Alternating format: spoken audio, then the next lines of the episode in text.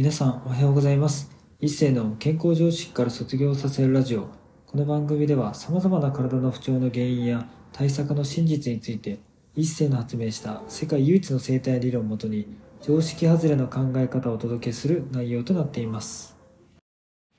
本日のテーマは、やる気マックスで元気が本当に健康な証拠なのかについてお話していきたいと思います。まあ、突然ですけどね、皆さんにとってなんか自分の健康の定義って何だと思いますかね？で僕だったらね結局自分がこうやってね整体をして全国飛び回ったりとか、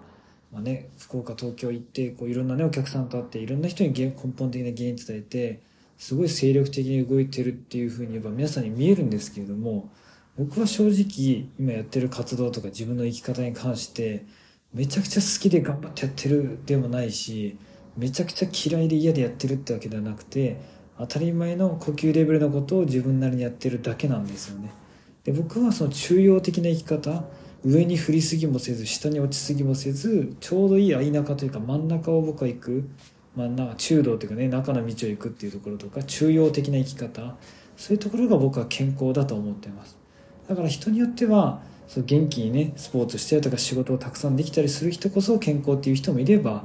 けど元気にじゃ仕事してるからといってその人の体と心健康かっていうと人によって違うのでだから正直自分にとっての健康の定義っていうのをちゃんと持っておいた方がいいと思います。だから別にやる気マックスで元気だからそれが全て健康かっていうと逆に言えば自分がトラウマがあってマイナスがあるから無理やり元気を出そうとして頑張ってる場合もあるんですよね。それって僕からしたら不健康なんですよ。だってね結局自分の嫌なこととか我慢してることをこう包み隠すために元気なふりを演じてるってことになるので